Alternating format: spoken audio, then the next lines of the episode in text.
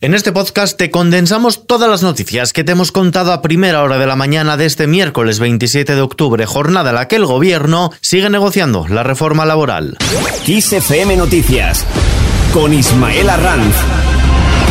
El Ministerio de Trabajo vuelve a reunirse con patronal y sindicatos para negociar la reforma laboral cuando aún no se han resuelto las tensiones abiertas entre el gobierno de coalición. Moncloa admite que la vicepresidenta segunda, Yolanda Díaz, lidere la mesa de diálogo social sobre la reforma laboral, pero defiende que debe de haber presencia en ella de la parte socialista del gobierno y que se ha de buscar una metodología de coordinación de diversos ministerios, aunque desde el Ejecutivo hablan de normalidad. Isabel Rodríguez es la portavoz del gobierno. Y no hay ningún problema, lo expresaba eh, la vicepresidenta, porque es lo razonable en que formalmente en la mesa del diálogo social quien lidera eh, y quien representa al Gobierno es el Ministerio de Trabajo pero también parece razonable que en esa mesa, donde eh, se van a discutir aspectos concretos que afectan a otros ministerios, participen miembros de otros departamentos.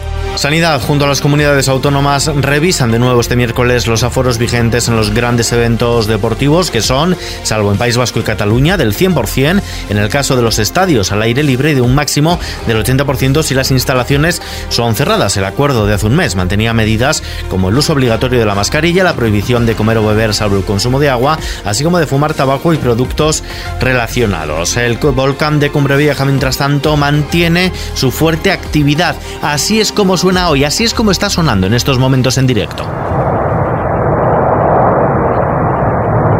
Los sucesivos colapsos de su cono que provocan una reconfiguración continua del mismo y la vista puesta en la dirección y avance de las coladas de lava, la elevación del terreno en las inmediaciones del centro eruptivo en Cumbre Vieja ya es de 10 centímetros y las tasas altas de emisión de dióxido de azufre presagian que todavía hay volcán para rato.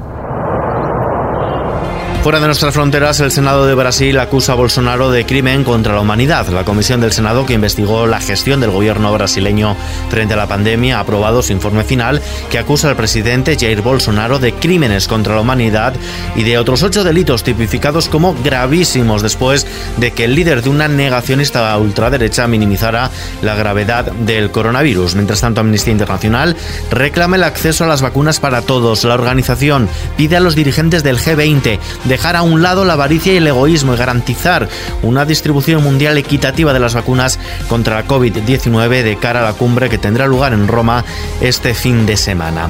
Cambiamos de asunto, los españoles son de los europeos más preocupados por la pandemia que por el cambio climático. Así lo pone negro sobre blanco la última edición de la encuesta anual sobre el clima realizada por el Banco Europeo de Inversiones. El estudio apunta en todo caso que los españoles consideran el cambio climático un problema importante para el futuro. Y el mejor panadero del mundo es español. Se trata del maestro panadero Domi Vélez de El Horno de Vélez, en Lebrija, Sevilla, que se ha hecho con el título Panadero Mundial del año 2021, otorgado por la Unión Internacional de Panaderos y Pasteleros. Así presentaba Domi Vélez su candidatura. Estamos rescatando trigos antiguos, trigos que tenían nuestros abuelos y que elaboraban un pan fantástico, mucho más nutritivo. También estamos elaborando panes de la antigua Roma, con la Universidad de Cádiz. Hemos desarrollado tres tipos de panes, panes cuadratus, panis libum y el panis náutico que presentamos en Madrid Fusión. Apuestas como la chapata de flor de guisante de mariposa con flores secas infusionadas, el tritor de pistacho y cúrcuma o la apuesta con queso payollo con infiltraciones de muslum, que es un vino de la época romana, son algunas de sus creaciones que le han valido este premio al panadero mundial del año 2021. Con esta noticia lo dejamos por ahora, la información continúa actualizada cada hora en los boletines de XFM. Hasta mañana.